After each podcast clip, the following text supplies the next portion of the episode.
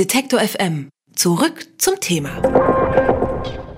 Beitragsfreie Kita-Plätze in ganz Deutschland. Soweit sind wir noch lange nicht, aber zum 1. August werden Eltern gleich in mehreren Bundesländern entlastet. In Berlin wird die Kinderbetreuung ab dem ersten Lebensjahr komplett beitragsfrei, in Hessen und Niedersachsen ab dem dritten Lebensjahr. Trotzdem bleibt es weiter vom Wohnort abhängig, wie viel Eltern für die Kinderbetreuung zahlen müssen. Wie es in den verschiedenen Bundesländern aussieht und wer von der Beitragsfreiheit profitiert, darüber spreche ich jetzt mit Stefan Sell. Er ist Direktor des Instituts für Sozialpolitik und Arbeitsmarktforschung der Hochschule Koblenz. Hallo, Herr Sell. Hallo, grüße Sie. In Berlin, Hessen und Niedersachsen ist die Kinderbetreuung ab dem 1. August fast komplett beitragsfrei. Aber wie sieht es denn in den anderen Bundesländern aus? Wo zahlen Eltern eigentlich aktuell am meisten in Deutschland? Also es ist so, dass wir ein Vorreiterbundesland haben bei der Beitragsfreiheit. Bereits seit dem Jahr 2010 gibt es für alle Kinder ab dem zweiten Lebensjahr in Rheinland-Pfalz keine Beiträge mehr, wenn sie eine Kita äh, besuchen. Das heißt, äh, das war das erste Bundesland, was die Zeit jedenfalls ab dem zweiten Lebensjahr komplett beitragsfrei gestellt hat. Äh, ab dem 1. August wird es auch in Niedersachsen, Hessen und Brandenburg Erleichterungen geben, allerdings erst ab dem dritten Kita-Jahr. Und in vielen anderen Bundesländern ähm, haben wir die Situation, dass dort teilweise sehr, sehr hohe Elternbeiträge gezahlt werden müssen. Nordrhein-Westfalen, Baden-Württemberg, Bayern, überall in diesen Bundesländern haben wir doch recht hohe Beitragsbelastung. Also entweder gar keine Beiträge oder eine zunehmende Beitragsentlastung oder in anderen Bundesländern teilweise sehr hohe und in letzter Zeit auch gestiegene Elternbeiträge. Und in diesen Bundesländern mit den gestiegenen Beiträgen, von denen Sie gerade gesprochen haben, ist auch jetzt erstmal keine Veränderung absehbar, die sich an den anderen Bundesländern orientiert? Also es gibt äh, Bundesländer wie äh, Mecklenburg-Vorpommern und Thüringen beispielsweise, die angekündigt haben, eine Beitragsfreiheit oder Erleichterung als langfristiges Ziel. Ich betone das langfristige. Aber ja, es ist schon auffällig, dass in den wirtschaftsstarken Bundesländern wie Bayern und Baden-Württemberg äh, beispielsweise äh, dort jedenfalls absehbar dieser Weg der Beitragsfreiheit nicht beschritten werden soll. Kostenlose Kita klingt jetzt natürlich erstmal super, aber ändert sich da auch irgendwas an dem aktuellen Mangel an Kitaplätzen? Inwiefern hängt das zusammen?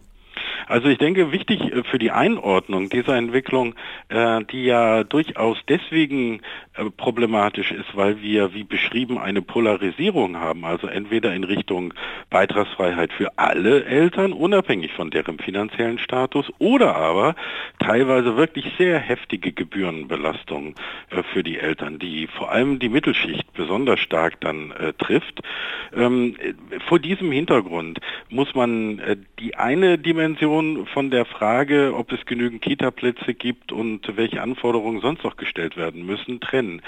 Aus einer bildungsökonomischen Perspektive gibt es gute Gründe dafür, die Zeit der frühkindlichen Bildung, Erziehung und Betreuung, also bis zum Schuleintritt, im Prinzip zu 100 Prozent steuerfinanziert auszugestalten, weil wir aus vielen, vielen Jahrzehnten der Forschung wissen, dass sozusagen der gesellschaftliche Nutzen der frühkindlichen Bildung und Betreuung im Vergleich zu allen Stationen, die danach kommen, äh, am größten ist. Also der Nutzen für die gesamte Gesellschaft Gesellschaft und das rechtfertigt eigentlich eine vollständige Steuerfinanzierung.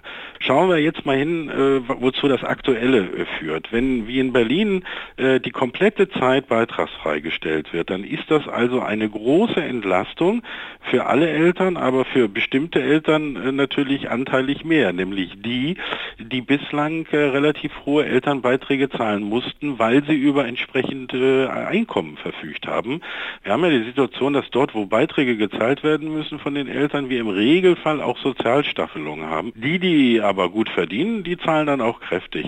Und die sind jetzt natürlich in allererster Linie die Gewinner einer kompletten generellen Beitragsfreistellung. Darüber muss man sich im Klaren sein. Und äh, das Folgeproblem ist ja, Sie müssen jetzt die ausfallenden Elternbeiträge, äh, die müssen Sie also ja irgendwo von irgendjemandem anderes gegenfinanzieren. Das wollte ich gerade äh, fragen, wie die Stadt Berlin auch argumentiert argumentiert, diese Beiträge nicht mehr einnehmen zu müssen? Ja, also die, äh, der Ausgleich, das haben wir in Rheinland-Pfalz und gesehen, aber auch jetzt in Niedersachsen und anderen Ländern, die da eingestiegen sind und das muss in Berlin genauso laufen. Der Ausgleich muss aus dem Landeshaushalt äh, geleistet werden. Ne? Also die, wenn die Bundesländer so eine Beitragsfreiheit ähm, durchsetzen, dann sagen natürlich die Kommunen, die im Prinzip ja die Letztverantwortung haben, ja gut, äh, wer bestellt, der bezahlt auch. Also müsst ihr uns äh, die wegfallenden Einnahmen durch die Elternbeiträge über über Landesmittel ausgleichen.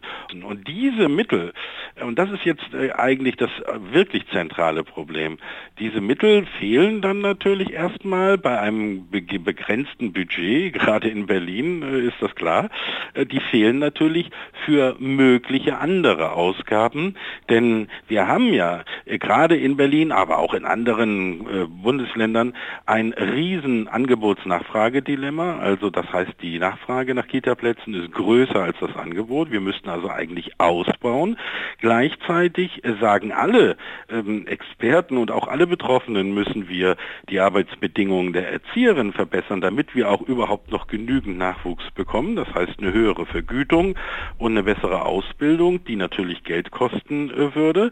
So, und wenn Sie das jetzt zusammen addieren, dann kommen Sie da auf richtig große Beträge und die oder ein Teil davon fehlt natürlich in dem Moment, wenn Sie jetzt hingehen und sagen, wir müssen die Elternbeiträge, die wegfallen, kompensieren. Also hat das unter Umständen ganz konkret diese, diese Neuigkeit, dass die Beiträge ähm, weggenommen werden, womöglich schlechte Auswirkungen auf die Qualität der Kinder, wenn man das zu Ende denkt. Also ja, der Kinderbetreuung, aber nicht der nicht, Kinder. Sozusagen mir ist wichtig äh, darzustellen, nicht sozusagen, weil das irgendwie beabsichtigt wurde von den Akteuren, sondern wie heißt es immer so schön, das sind die ungeplanten Nebenfolgen äh, von Maßnahmen. Ne? Also äh, genauso wird es, äh, wird es sein. Und ähm, das ist natürlich äh, überaus fatal, weil wir wissen, dass wir dringend eine Qualitätsverbesserung in den Kindertageseinrichtungen, aber auch in der Kindertagespflege, die oft vergessen wird äh, in diesem Bereich hier, äh, brauchen. Und eine Qualitätsverbesserung kriegen Sie nur hin, äh, wenn wir die Personalschlüssel deutlich verbessern.